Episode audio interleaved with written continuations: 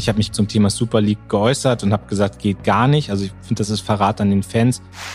Ja, die Kritik, die man sich äh, gefallen lassen muss, einfach, dass der Sport sich so ein bisschen vom Fan insgesamt entfernt hat und da gilt es gegenzusteuern.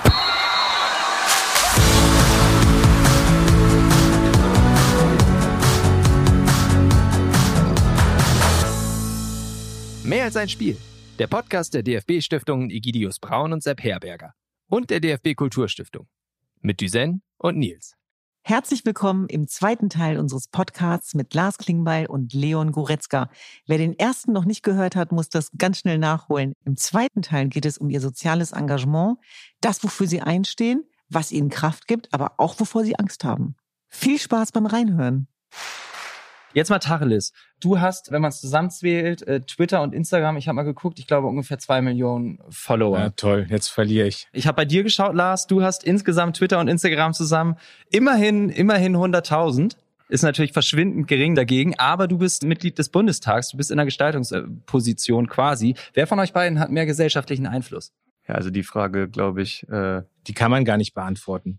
Na, versucht Also- es mal. Ich, Also ich würde sagen, gesellschaftlichen Einfluss. Also wenn Leon Goretzka sich hinstellt und sagt, so Leute, hier AfD, wie war das genaue Zitat, äh, Schande für Deutschland, hat das eine krassere Reichweite, als wenn ein Politiker das sagt. Klar, so ich, ja, dann hast du doch die Frage beantwortet. Er hat mehr gesellschaftlichen Einfluss als du. ja, ich, ich akzeptiere das. wenn, wenn ich jetzt noch das politische Engagement hätte, dann wäre es eine ganz gute Mischung. Ja, du hast doch die Chance. Ich meine, wie alt bist du jetzt? Du bist äh, 95er Jahrgang. Ja, das heißt 26. Na, da liegt noch eine politische Karriere, ist noch drinne. Ich überlege gerade, wie viele Politiker es gibt, die so richtig viel Reichweite haben. Also bei, bei Twitter und Insta. Ich glaube, bei uns hat Kevin, Herr Kühn- Lauterbach. Kevin Kühnert und Karl Lauterbach, hätte ich jetzt auch gesagt. Die haben beide, glaube ich, bei uns in der Partei sehr viel. Also im Moment ist wirklich, was Herr Lauterbach sagt, Doppelpunkt. Aber bei euch beiden kommt gerade raus, wie wichtig das ist. Also das, das Thema letztlich auch Reichweite, Veränderung, Identität, aber auch wie jeder seinen Beitrag leisten kann und äh, das Thema Selbstwirksamkeit. Das ist ein Thema, was ich sehr spannend finde, weil ich es genauso wie du sehe, dass es Politiker gibt, aber es gibt eben auch noch 82 Millionen Deutsche in unserem Land, die auch was verändern wollen und können. Und das ist ja diese Bindungskraft, die aus meiner Sicht leider, leider auch oft politisch getötet wird. Also Stichwort deutsches Bedenkenträgertum.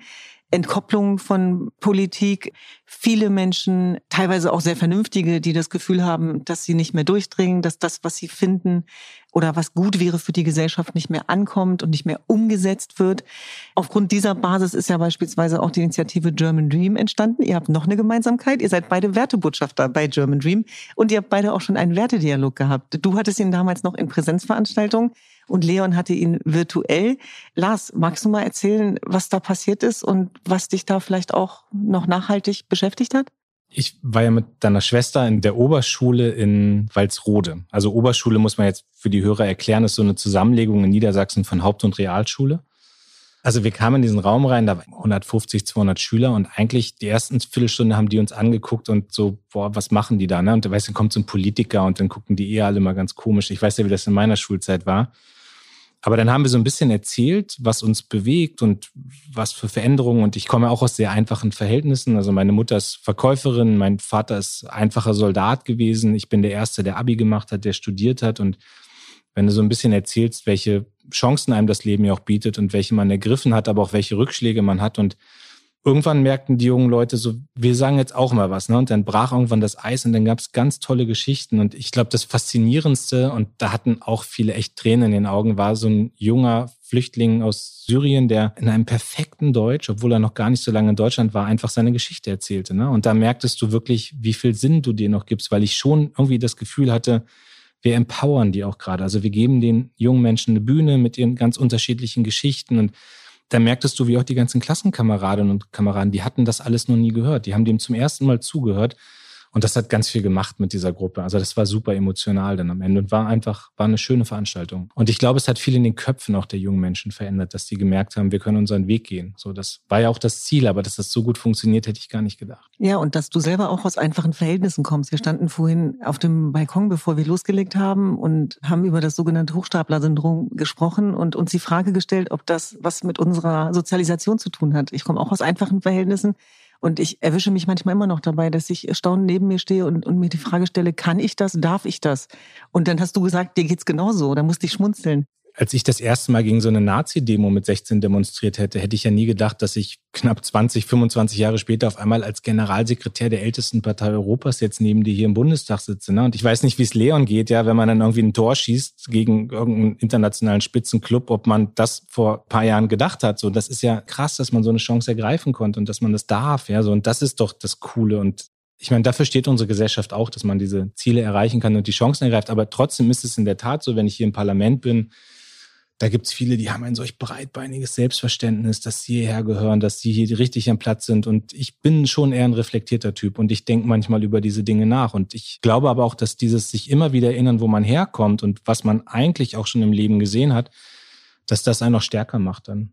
Leon, wie ist das bei dir? Wenn du an den Wertedialog zurückdenkst, ich kann dir mal ein Feedback geben. Feedback ist eine ganz gute Sache, weil ich gerade mit neidisch zugehört habe, äh, dass Lars halt nicht vom Laptop saß, sondern halt tatsächlich da sein durfte. Aber es war trotzdem, glaube ich, ganz schön. Aber deswegen gerne das Feedback. Es war eine Hauptschule und die Lehrerin hat uns nachts noch geschrieben und hat gesagt, dass Schüler ihr geschrieben haben, dass sie das Gefühl hatten, dass sie träumen, dass zwei Nationalspieler zugeschaltet worden sind. Die konnten ihr Glück nicht fassen. Und die profitiert immer noch davon, die Lehrerin. Also die sagt, dass sie immer noch die damit ein bisschen erpressen kann, immer wieder, wenn die faul werden. Und es ging so ein bisschen um das Prinzip Bildung. Und Leon hat erzählt davon, wie wichtig ihm sein Abitur war und dass das gar nicht so einfach war, das auch zu machen neben dem Sport und über den Wert der Bildung. Und der ist bei sehr vielen hängen geblieben. Und es waren Schüler, die ihr eben nachts geschrieben haben. Normalerweise sagen die Leute immer, das sind ähm, Hauptschüler, das wird kategorisiert in dumm, dümmer, am dümmsten. Das sind die Sprüche, die sie sich anhören müssen. Ihr seid eh nichts wert, aus euch wird nichts und dass sie dann doch sowas wie Hoffnung geschöpft haben, weil sie das Gefühl hatten, dass es sich vielleicht doch lohnt, auch vor allem selber an sich zu glauben. Wir haben ja eben über das Selbstwertgefühl gesprochen. Du hast das ja damals auch ein bisschen erzählt, dass das eben gar nicht so einfach war mit bei dir mit dem Abitur, aber dass es dir trotzdem so wichtig war. Vielleicht willst du es nochmal beschreiben. Ja, natürlich. Also für mich war es extrem wichtig, mein Abitur zu machen. Und ähm, das Besondere daran war eigentlich, dass ich halt auch erst auf einer Realschule war. Also nach der Grundschule bin ich auch erst auf eine Realschule gegangen in Wattenscheid und ja, habe mich dann quasi nach der zehnten Klasse dann dazu entschieden, halt noch die Oberstufe zu machen und mein Abitur zu versuchen und bei mir war halt der Punkt, dass ich die zwölfte und dreizehnte Klasse quasi schon absolviert habe, als ich Fußballprofi schon war quasi. Also ich war ja mit 17 beim VfL und äh, das Jahr danach bin ich dann auch schon zu Schalke gewechselt. Sprich, ich habe eigentlich während meines Abiturs dann auch schon Champions League gespielt mit allem, was dazu gehört und ja, dementsprechend hoch waren in meinen letzten zwei Schuljahren dann auch die Fehlstunden das Ganze dann unter einen Hut zu bekommen und trotzdem bewusst sein, dass ich eigentlich den Beruf dann halt auch ausüben werde, dann noch mein Abitur zu machen. Das war für mich immer ganz, ganz wichtig. Wieso war dir das so wichtig? Also erstmal, weil für mich sehr, sehr früh klar war, dass ich mir alle Türen offen halten möchte. Ich glaube, mir war auch schon immer bewusst, wie schnell äh, so ein Traum dann wieder vorbei sein kann. Und ich fand die Vorstellung ganz grausam, dass ich beispielsweise eine Leidenschaft für etwas entwickle, das gerne studieren möchte und dann gar nicht die Möglichkeit dazu habe. Und zumindest, dass ich mir halt alle Möglichkeiten bewahre, diese Wege dann auch einzuschlagen. Also das ist ja sozusagen das Abitur lang gewesen und dementsprechend wichtig war es mir eben dann das auch zu machen. Was ich krass finde, weil bei dir ja schon ziemlich früh abzusehen war, dass es zumindest in eine sehr, sehr gute und sehr, sehr richtige Richtung geht. Ich glaube, ab der U16 warst du in den Nationalmannschaften, ab da äh, jeden Jahrgang irgendwann dann auch Kapitän. Ich glaube, Peter Neururer hat dich, äh, als du 17 warst, hat er gesagt, äh, das ist ein Jahrhunderttalent, so ein Spieler habe ich noch nie gehabt. Auch das muss man ja einordnen können, auch damit muss man ja umgehen können. Das eine, wir haben eben über Hate Speech gesprochen, äh, mit Beleidigungen umgehen können. Das andere ist, mit so einem extremen Lob in so jungen Jahren umzugehen. War das schwierig? Ja, also rückblickend war es jetzt nicht besonders schwierig. Mich haben so Komplimente und Lob eigentlich immer noch mehr motiviert. Also das ist bei mir immer so gewesen. Ich habe jetzt dann beispielsweise nach Komplimenten eigentlich noch härter an mir gearbeitet als vorher. Ich glaube, da gibt's einfach verschiedene Typen. Also es ist halt auch immer die mhm. Aufgabe des Trainers herauszufinden, was für ein Typ man ist, äh, wie man die Spieler motivieren kann. Das hat dann dabei geholfen, dass ich auch meine Bodenständigkeit nicht verloren habe. Und natürlich auch ist es dann im Endeffekt sogar ein ganz gutes Zusammenspiel gewesen, weil beispielsweise mit 17 schon Profi gewesen, jedes Spiel von Anfang an gespielt, wirklich außergewöhnlich viel Aufmerksamkeit für das damalige Alter bekommen und wie gesagt, dann ein Jahr später auch schon Champions League gespielt und trotzdem bist du am Montag danach wieder um 7.30 Uhr in die Schule gegangen hast halt eben auch andere Lebensrealitäten mitbekommen und Freunde gefunden, die dir erzählt haben, dass sie in den Sommerferien dann auch irgendwelche Jobs äh, gemacht haben oder davor nochmal Geld verdient haben, um in Urlaub zu fahren. Äh, und dadurch hat man das ja auch ständig mitbekommen und äh, wusste, was eigentlich normal ist und wie besonders das ist, was man selber macht. Und ich glaube, das hat sozusagen gegenseitig mir mhm. in der Entwicklung sehr geholfen. Mhm. Ich meine, mit 17 warst du Profi, das ist sehr, sehr besonders und, und, wahnsinnig beeindruckend. Aber du sprichst auch davon, du hast nach Komplimenten und immer schon wahnsinnig viel, äh, sehr, sehr hart gearbeitet. Ich habe nicht so hart gearbeitet, als ich 15, 16, 17, 18, 19 war. Ich habe andere Sachen gemacht. Ich möchte das nicht missen ich weiß nicht, wie, wie das für mich gewesen wäre, halt täglich immer so auf dem Platz zu stehen und dann morgens noch in der Schule und so weiter. Hast du manchmal das Gefühl, dass du was verpasst hast? Also was heißt verpasst? Ich habe halt dafür andere Sachen erlebt. Wie viele Länder ich dann schon mit 17, 18 bereist habe durch Jugendländerspiele oder Turniere, das wiegt das dann natürlich auf. Also das ist gar keine Frage, dass sich jetzt hinzustellen und zu behaupten, dass meine Jugend irgendwie scheiße war oder gelitten hat dadurch, würde ich niemals machen. Aber natürlich war die Jugend anders und manche Dinge waren einfach nicht möglich. Was war nicht möglich? Ja, ich denke mal, das geht dann in die Richtung, die du eben beschrieben hast. Ist logisch. Also ich weiß noch, mein A-Jugendtrainer, äh, da war man ja ungefähr in dem Alter, wo man dann die ersten Clubs besucht hat, war samstags immer Training, damit eben die Leute dann auch äh, sich am Freitagabend äh, entsprechend verhalten. Und da hat man es dann in, am Montag wieder an der Schule mitbekommen, dass alle anderen natürlich ihr Wochenende dann auch äh, so verbracht haben, wie du wahrscheinlich. ja, was bei einem selbst natürlich dann anders aussah. Aber wie gesagt, ich glaube, meine Jugend war trotzdem großartig. Zumal es ja auch viele Fußballer gibt, die wahrscheinlich dieselbe Leidenschaft reinlegen, weil sie Profifußballer werden wollen, dann es nicht werden, weil sie verletzt werden. Ich glaube, dass es viel schlimmer ist im Leben, wenn man weiß, wofür man geboren ist, diese Ziele hat, die aber nicht erreicht aus irgendwelchen Gründen, dass das viel dramatischer ist, als wenn man dann seinen Traum näher kommt. Auch damit ist man ja ein Stück weit privilegiert. Und Leon, das klingt trotzdem ziemlich perfekt. Das klingt nach einem hohen Leistungsniveau und dass man funktionieren muss. Das gilt für Politiker, das gilt aber eben auch für Spitzensportler. Stichwort ehrenamtliches Engagement. Wie ist das beispielsweise, wenn man vielleicht auf dem Platz nicht die Leistung gebracht hat, die man sich selber erhofft hat oder vielleicht mal ein schlechtes Spiel hatte? Muss man sich dann dümmere Sprüche anhören als sonst, gerade weil man sich ehrenamtlich engagiert? Oder wie ist das? Musst du dafür noch so ein Stück Hornhaut mehr haben? Es ist definitiv so, leider Gottes, ein bisschen eine Tendenz, dass wenn man sich dann auch viel mit solchen Themen, sage ich mal, außerhalb des Platzes beschäftigt, ist es natürlich so, dass man dann in erster Linie oftmals Komplimente dafür bekommt und eben auch für das Engagement viel Zuspruch bekommt. Äh, wenn es dann sportlich nicht mehr so läuft, heißt es natürlich dann immer sehr, sehr schnell, konzentriere dich mal wieder auf das, was du eigentlich machen sollst. Und ja, das kann ich jetzt aus eigener Erfahrung glücklicherweise noch nicht äh, bestätigen, weil es bei mir jetzt in den letzten Jahren sehr gut lief sportlich. Aber ich denke mal, sowas wird auf jeden Fall auch noch auf mich zukommen. Hast du denn manchmal Tage, vielleicht auch um uns zu entlasten, aber wo du auch mal keinen Bock hast? Und wie gehst du damit um? Nee, das gibt's bei mir eigentlich nicht. Also, Hör auf, natürlich gibt's das oh bei Gott. dir. Nee, das gibt's mit Sicherheit nicht, was meinen Beruf betrifft. Dafür liebe ich das einfach zu sehr. Also natürlich gibt's schwere Tage und die habe ich auch schon sehr früh erlebt. Ich habe ja in dem jetzt schon oftmals beschriebenen ersten Profijahr auch mehr oder weniger um den Abstieg gespielt. Wenn ich dann montags in die Schule gekommen bin, gab's dann natürlich auch viele Bochum-Fans auf der Schule, die einem dann auch schon sehr deutlich die Meinung gesagt haben wenn man durchs Foyer gelaufen ist. Aber das sind eben auch Dinge, warum ich das sehr früh halt gelernt habe, damit umzugehen. Und ansonsten, glaube ich, ist einfach die Leidenschaft bei mir zu dem Sport äh, und allem, was dazugehört, ungebrochen. Und dementsprechend stehe ich eigentlich immer äh, morgens auf und freue mich aufs Training. Also das ist dann tatsächlich ein großes Privileg, denke ich. Ich bewundere eure Kontinuität.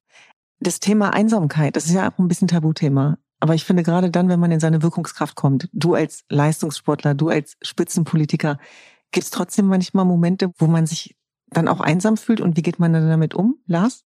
Ich habe auch schon Momente, wo ich mal keinen Bock mehr auf meinen Job habe. Die meiste Zeit macht mir das wahnsinnig Spaß und und deswegen versuche ich einfach von meiner Haltung her immer das Positive nochmal zu sehen. Weißt du, ich kann mein Leben lang rumlaufen und mich immer fragen, was hätte sonst noch sein können aber hey, ich habe meine Leidenschaft, ich habe mein Hobby zum Beruf gemacht. So und das ist ja das, was mich immer motiviert und wo ich ganz viel rausziehe. Und klar, du hast als Politiker schwierige Entscheidungen, du musst wahnsinnig schwierige Entscheidungen treffen und da bist du auch ganz alleine. Ja, also mein E-Mail-Postfach die letzten Tage ist explodiert, ja, weil die Leute mir gesagt haben, stimmen gegen dieses Gesetz. So nein, ich habe da heute dazu gestimmt und das wird viel Kritik die nächsten Wochen geben aber du musst es aushalten und ich kann es mir aus meiner Rolle raus erklären. Und wenn du einmal dieses Verständnis über die Rolle und warum du Dinge machst und warum du auch Zielscheibe von Kritik wirst, wenn du das begriffen hast, dann kannst du damit umgehen. Und was für mich immer ganz wichtig war, ist, dass ich ein Umfeld habe, das mich settelt. Also meine Frau hat auch mit Politik im entferntesten Sinne zu tun, aber wir haben eben auch ganz viele andere Sachen neben Politik. Und ich habe immer noch meine Jungs aus der Schule.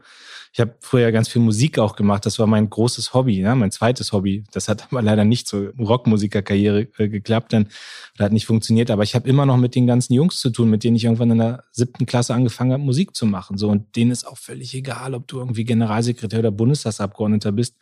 Das macht es in diesen Corona-Zeiten übrigens gerade schwer, weil man die alle nicht sieht, so. Aber das hilft, dich zu setteln und dann auch mit solchen Entscheidungen anders umzugehen, die man zu treffen hat. Also ich habe mich, glaube ich, noch nie richtig einsam gefühlt, aber du hast manchmal schon wahnsinnigen Druck. Also der ist da und den will ich aber auch. Ich könnte morgen aufhören mit meinem Job und ich möchte diesen Job aber machen und ich möchte ihn gut machen. So, das ist der Ehrgeiz, den du hast und das klappt nicht immer, aber das klappt schon meistens, würde ich sagen. Leon, ihr seid natürlich als, als Mannschaft immer zusammen. Du bist äh, nie ganz alleine, sondern, sondern es sind immer Leute dabei.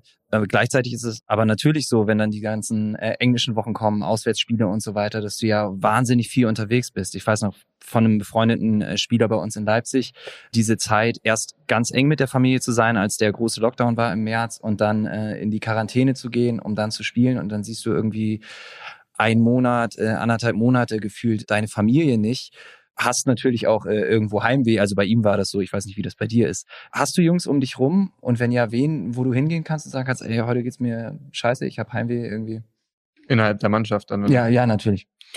Ich hatte jetzt in dem Sinne kein Heimweh, aber natürlich ist es einfach, glaube ich, wie bei allen anderen auch äh, durch Corona sehr, sehr schwierig geworden, Familie und Freunde zu sehen und zu treffen. Und das ist schon auch etwas, was mir sehr, sehr wichtig ist. Aber es ist in der Tat so, dass wir gerade bei Bayern eine sehr funktionierende Mannschaft haben, die weit über einer normalen Sportmannschaft hinausgeht. Also da kann ich gefühlt eigentlich jeden ansprechen und denen auch erzählen, wie es mir geht. Und ja, die hören mir alle zu und äh, würden mir auch dabei helfen. Also da bin ich, glaube ich, auch sehr, sehr glücklich, dass ich die Jungs hab und dass wir auch alle so ein Verhältnis zueinander haben, dass das äh, gehen würde. Du hast neulich auch mal gesagt, dass das schon sehr, sehr besonders ist, dass ihr einen sehr besonderen Jahrgang, eine sehr besondere Generation bei euch habt, den 95er Jahrgang. Du, Jo Kimmich ist dabei, Serge ist, glaube ich, auch noch dabei, ne? Niklas Süle. Äh, Süle ist auch noch dabei. Was macht diesen Jahrgang aus? Also außer natürlich das große Talent, was macht diese Generation für dich so besonders?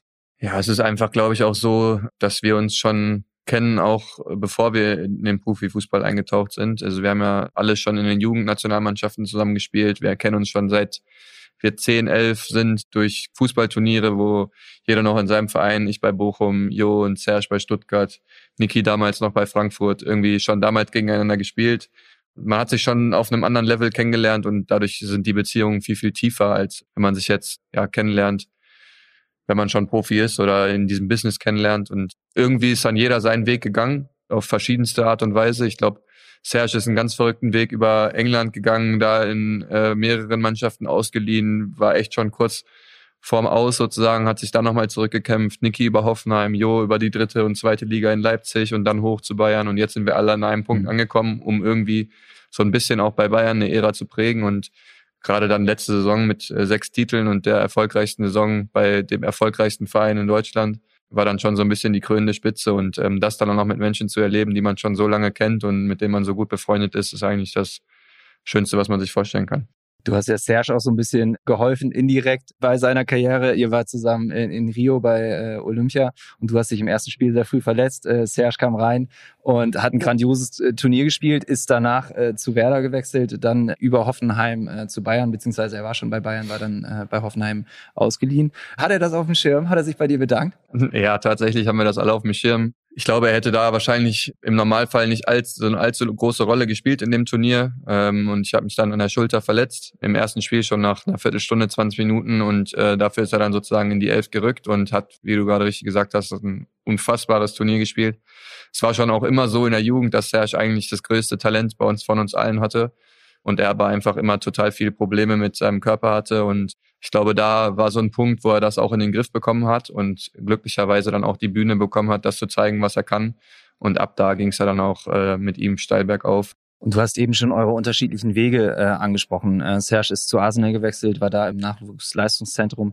Du hast bei Bochum gespielt, bei Schalke, hast lange zu Hause gewohnt, zumindest noch im gleichen Haus dann auch wie deine Familie. Äh, jo ist nach Leipzig gegangen und hat da eine WG gehabt äh, mit Josef Paulsen zusammen.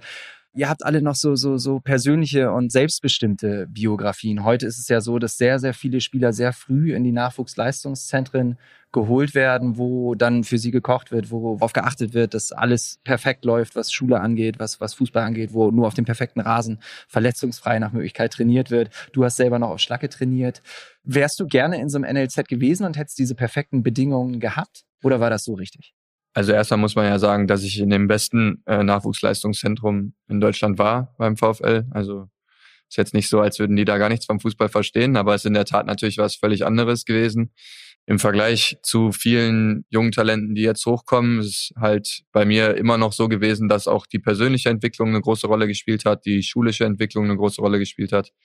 Ich kann das auch nochmal ganz klar betonen. Beispielsweise mein Abitur wäre ohne die Unterstützung vom VfL und auch von Schalke niemals möglich gewesen ja, heutzutage ist es tatsächlich so, dass sehr, sehr früh alles auf den sportlichen Erfolg gerichtet ist und den Spielern eben dann auch so viel wie möglich abgenommen wird, damit sie sich eben ausschließlich auf den Fußball konzentrieren. Ich persönlich sehe das ein bisschen problematisch, weil eben die persönliche Entwicklung oftmals dann auf der Strecke bleibt und viele von den Spielern auch gefühlt bei uns ankommen und irgendwo schon das Gefühl haben, das ist das Ende.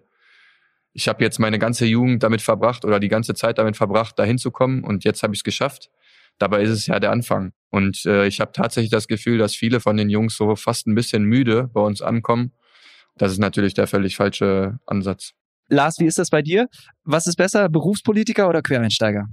Ich meine, ich bin Berufspolitiker. Ich würde meine eigene Biografie jetzt in Frage stellen, wenn ich sage, das andere ist besser.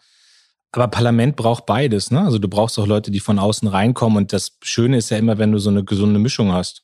Aber klar, ich gehöre zu der Generation, die früh gesagt hat, sie gehen in die Politik und das auch will, weil ich kann dieses Ganze irgendwie, du darfst das hier erst ab 65 machen, das finde ich auch Quatsch. Also ich meine, meine Generation hat ganz eigene Perspektiven, meine Generation hat ganz eigene Impulse. Kannst bei Themen anfangen wie Digitalisierung, aber auch Vereinbarkeit, Familie, Beruf. Da stellen sich bei mir in der Generation ganz andere Problematiken als bei einem 65-Jährigen. So und deswegen gehören die hier rein. So und das, ich finde sogar, dass das Parlament noch viel vielfältiger und diverser werden müsste und eigentlich noch krasser die Gesellschaft repräsentieren müsste, als es heute der Fall ist.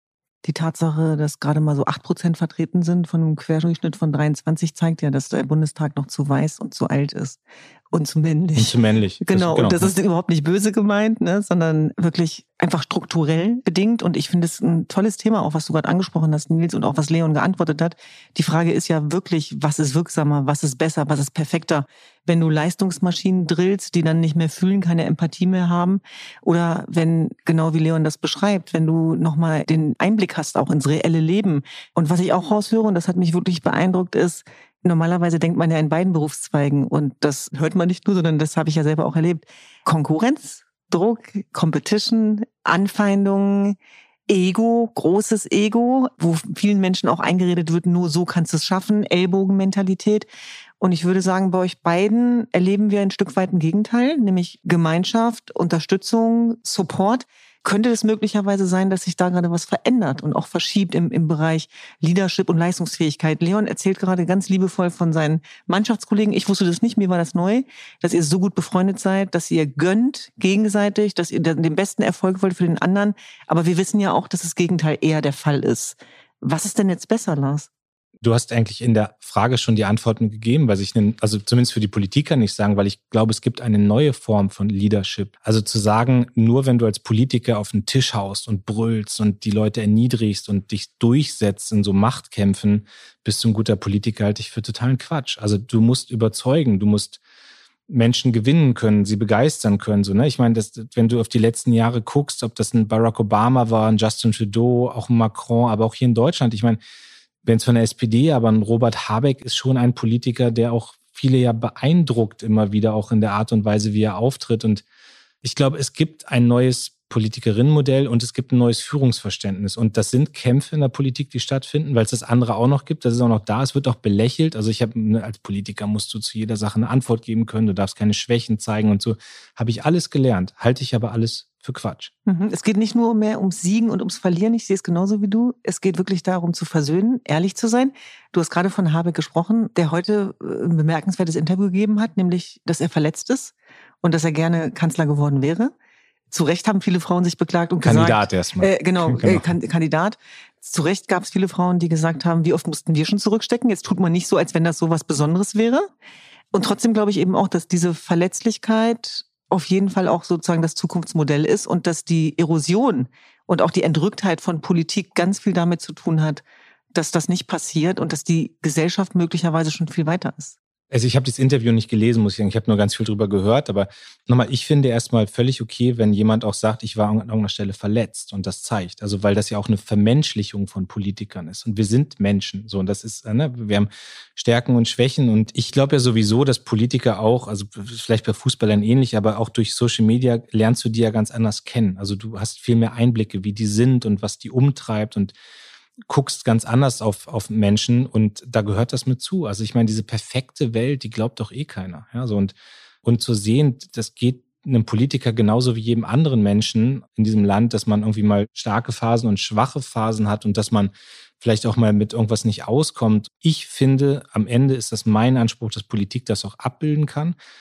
Ob ich es immer mache, weiß ich nicht. Ob ich immer die Kraft dazu hätte, das zu sagen, auch nicht. Aber ich möchte da gerne hinkommen. Also das wäre zumindest mein Anspruch. Und wie gesagt, was dieses Habeck-Interview angeht, ich habe heute nur ganz viel drüber gelesen bei Twitter, dass es wild diskutiert wurde. Ich muss es heute Abend mal in Ruhe lesen und dann kann ich es endgültig bewerten. Du hast Social Media und Twitter gerade angesprochen, Lars, was ja für euch Politiker und auch für euch Fußballer, Leon, ein großer Segen sein kann, weil es eine sehr direkte Kommunikation ist. Du äh, gehst nicht mehr über Zeitungen, also musst nicht mehr über Zeitungen gehen, über Fernsehinterviews, über irgendwelche Podcasts mit irgendwelchen komischen Leuten, die euch Fragen stellen, sondern ihr könnt ganz direkt äh, kommunizieren. Gleichzeitig ist es aber natürlich auch ein riesiger Druck, der dabei entsteht, weil erwartet wird, dass ihr sofort kommuniziert. Ich weiß noch, das war vor ein paar Jahren, als irgendwelche Ärzte gesagt haben, hier Feinstaub ist gar nicht so schlimm. Und dann hat es drei Tage gedauert, bis die Wissenschaftler sich geäußert ha haben und gesagt haben, ey, doch, es ist schon ziemlich schlimm. Deswegen, deswegen, deswegen. Das war gut, dass sie sich diese drei Tage genommen haben, um eben genau begründen zu können. Aber gleichzeitig sind die drei Tage lang alle ausgerastet. Deswegen. Lars, es ist natürlich irgendwo ein Segen, aber ist es für dich auch ein Fluch?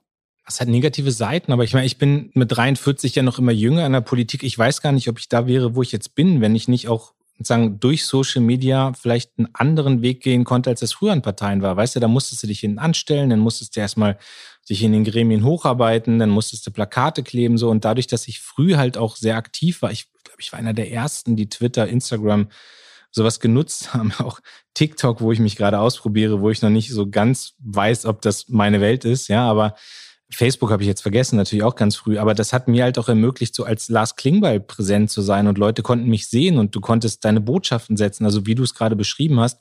Und das waren halt andere Botschaften, vielleicht als das in der klassischen Politik gelaufen ist. Und das hat mir ermöglicht, dass früh auch Journalisten, auch Wählerinnen und Wähler auf mich aufmerksam wurden und dass ich mit 43 jetzt doch ein bisschen weiter nach vorne gerückt bin in der Politik. So, und das ist erstmal positiv, ja. Also das ist auch eine schnelle Möglichkeit, Dinge darzustellen und zu zeigen, wie man über Sachen denkt. Aber klar, natürlich, mir schreiben wahnsinnig viele Leute auf Twitter, Instagram und dann, du kannst das gar nicht alles bearbeiten. Und es gibt natürlich auch viele, die dich dann verlinken und sagen, na, was sagt denn Lars Klingbeil hierzu? Was sagt er denn dazu? Aber ich lege halt bei Termin noch mein Handy weg und dann liegt's halt auch mal irgendwo einen ganzen Tag unbearbeitet. Das muss jeder aushalten. Also so, aber da komme ich ja mit klar. Ich kann das für mich vertreten und der Vorteil bei Social Media überwiegt ganz eindeutig. Du hast äh, jetzt gerade von den vielen Nachrichten gesprochen, äh, die du bekommst. Du hast vorhin auch von Anfeindungen, habt ihr beide von Anfeindungen und, und auch von Drohungen gesprochen und ihr sagt beide, ihr könnt es einordnen, ihr steht da drüber. Aber das ist natürlich heftig, sowas. Und man muss im positiven Sinne abstumpfen. Trotzdem die Frage, wovor hast du Angst? Das Schlimmste, was mir immer als Angst ist, Krankheiten. Also das ist gerade etwas, was mich am meisten bedrückt, wenn ich darüber nachdenke, dass jemand aus meinem ganz persönlichen Umfeld krank wird und zwar richtig krank. So und, und da geht's gar nicht mal um mich. Ne? Also das ist schon was, wovor ich sehr viel Angst habe. Also ich freue mich auf den Tag, wo meine Eltern noch einen Impftermin haben und, und das ist zum Beispiel was, wo ich weiß, das ist für mich ein sehr emotionaler Tag, wenn irgendwie alle diese Impfungen durchhaben. Aber Krankheit ist das, wovor ich am meisten Angst habe als Person und als Politiker ist es diese krasse Polarisierung, die in der Gesellschaft gerade stattfindet. Also heute bin dann mit meinem Auto da durchgefahren durch die ganzen Demonstranten, wenn die hasserfüllt dich angucken. Einen habe ich gesehen, der hatte so einen, so einen Judenstern wieder, weißt du, so eine Instrumentalisierung dieser Querdenker, Demos dann auch durch Rassisten und, und Holocaust-Leugner und so. Und das ist schon was, was mir echt Sorgen macht, wenn du in die Augen dieser Menschen guckst und siehst, die hassen dich richtig als Politiker, der jetzt hier in den Bundestag fährt und gleich abstimmt. Ja, ich würde mich tatsächlich auch an die Antwort von, von Lars auch anschließen. Wenn Menschen, die man liebt, so aus dem Umfeld jetzt irgendwie weg wären oder krank werden würden, das ist tatsächlich das, wovor man, also diese Ohnmacht dann auch nichts mehr tun zu können. Grundsätzlich bin ich immer der Meinung, dass es mich Probleme jetzt nicht überfordern würden, egal in welcher Art, und ich dann immer eigentlich fest davon überzeugt bin, eine Lösung zu finden, egal wie. Aber bei solchen Dingen hast du einfach keine Möglichkeit, das zu beeinflussen und dieses Gefühl von Machtlosigkeit und das ist schon etwas, was mir schon auch irgendwo Angst macht. Je länger man darüber nachdenkt, desto schlimmer wird's. Lars, ich habe eine ehrliche Frage. Hast du das Gefühl, gerade weil wir auch eben über das Thema Krankheit gesprochen haben und Angst davor, es gibt ja sehr viele Menschen, die gerade Angst haben, auch um ihre Eltern und auch viele Menschen, die Kritik haben.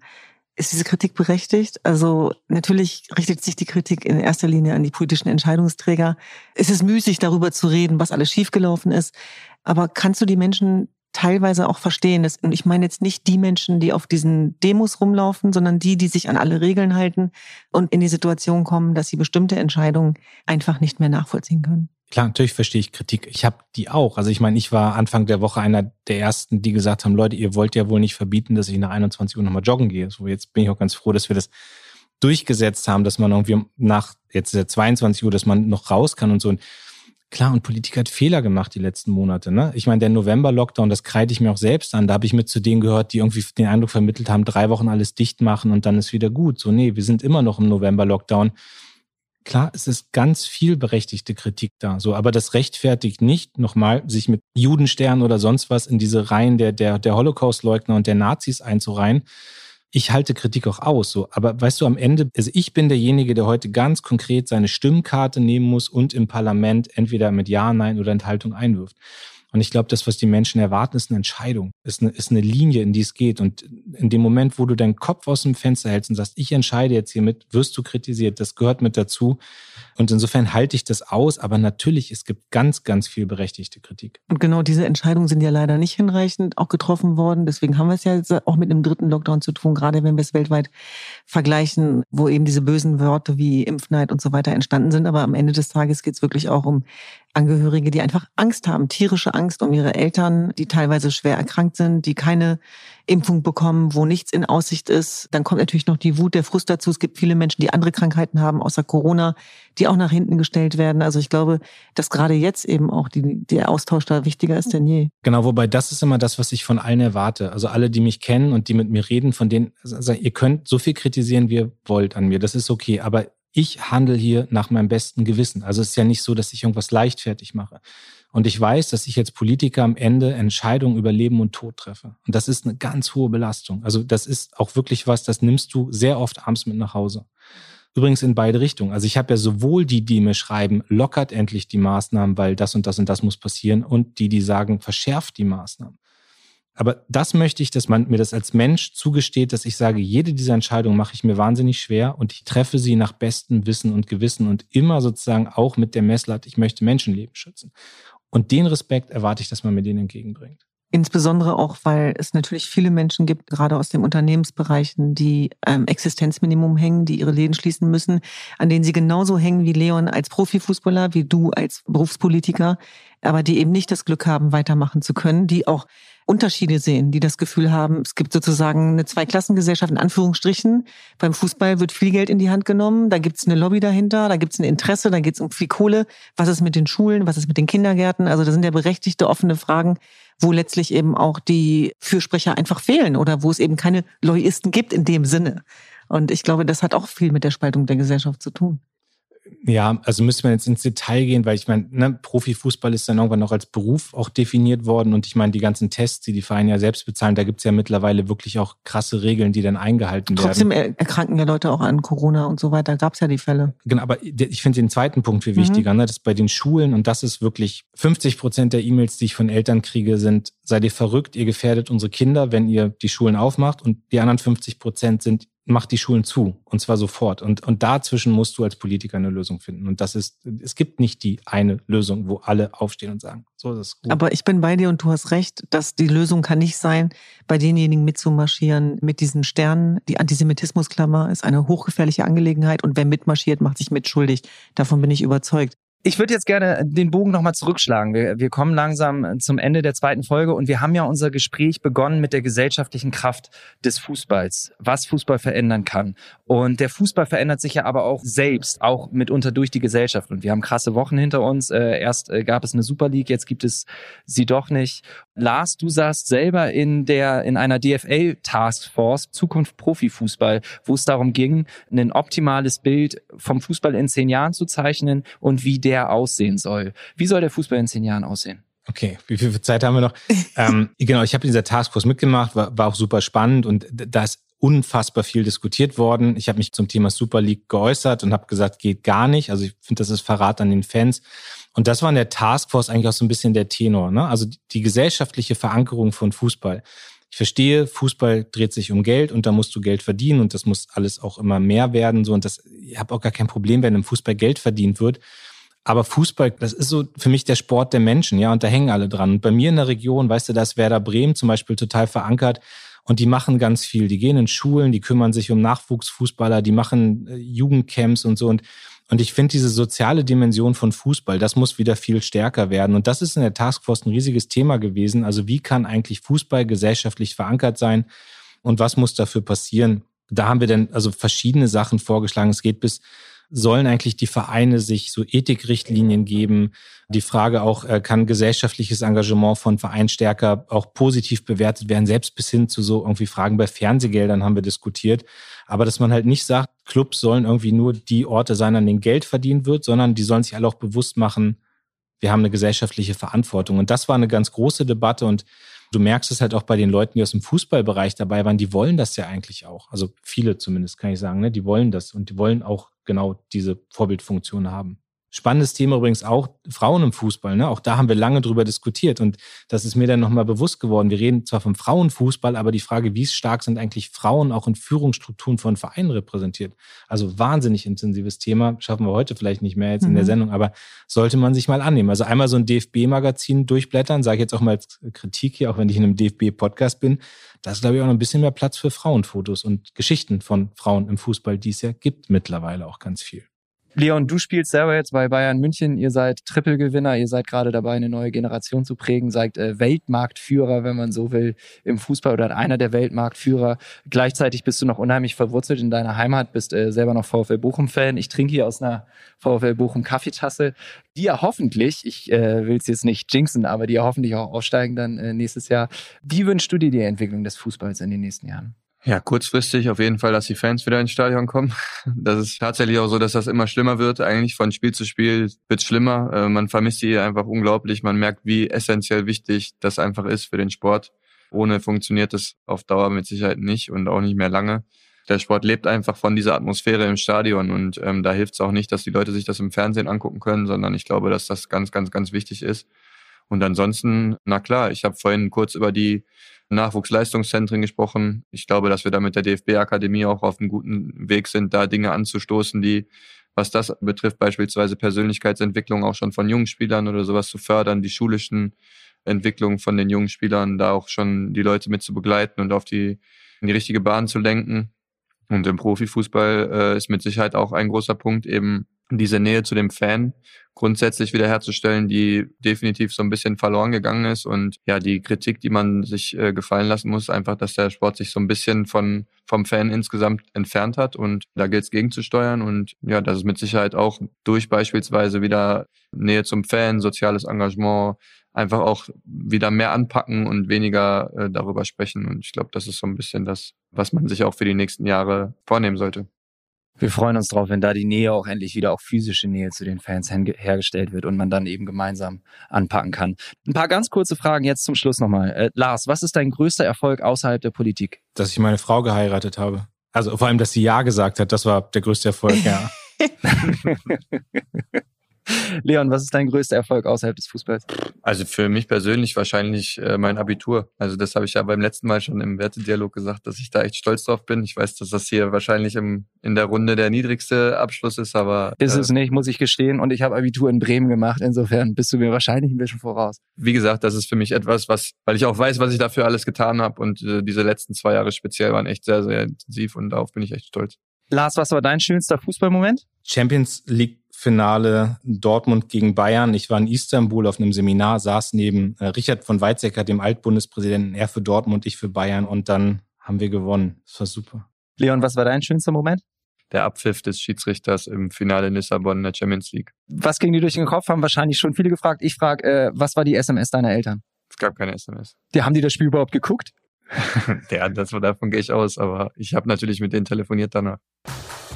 Vielen Dank an dich, Leon, für die Einblicke und auch tatsächlich für äh, die ein oder anderen äh, weisen Worte von dir. Lars, vielen Dank für deine Geschichten, vielen Dank für deine Meinung und für deine Haltung. Vielen Dank nach Berlin. Danke auch Duzen, dass ihr äh, da euch so wunderbar äh, verstanden habt und äh, so, so tiefgehend miteinander gesprochen habt und uns auch habt teilnehmen lassen. Ich hoffe, es hat euch allen Spaß gemacht. Mir hat es wahnsinnig viel Spaß gemacht. Ich hoffe, den Hörern hat es auch Spaß gemacht. Ja, lieber Nils, ging uns, glaube ich, genauso hier. Das war wirklich was ganz Besonderes und ich danke euch beiden für euer krasses Engagement, dass ihr eure Stimme nutzt, vor allem auch für die, die nicht gehört werden. Das war wirklich ein toller Podcast mit euch. Also, ab jetzt jeden Monat mehr als ein Spiel. Es gibt immer wieder neue Folgen. Die nächste Folge ist dann zum Thema Resozialisierung. Wir sprechen mit einem ehemaligen Gewaltopfer und einem ehemaligen Gewalttäter. Es wird ein sehr, sehr intensives, sehr, sehr ernstes und, und inhaltsreiches Gespräch werden. Äh, hört gerne wieder rein und abonniert diesen Podcast. Vielen Dank an euch alle, dass ihr da wart. Ja, vielen Dank an euch. Danke.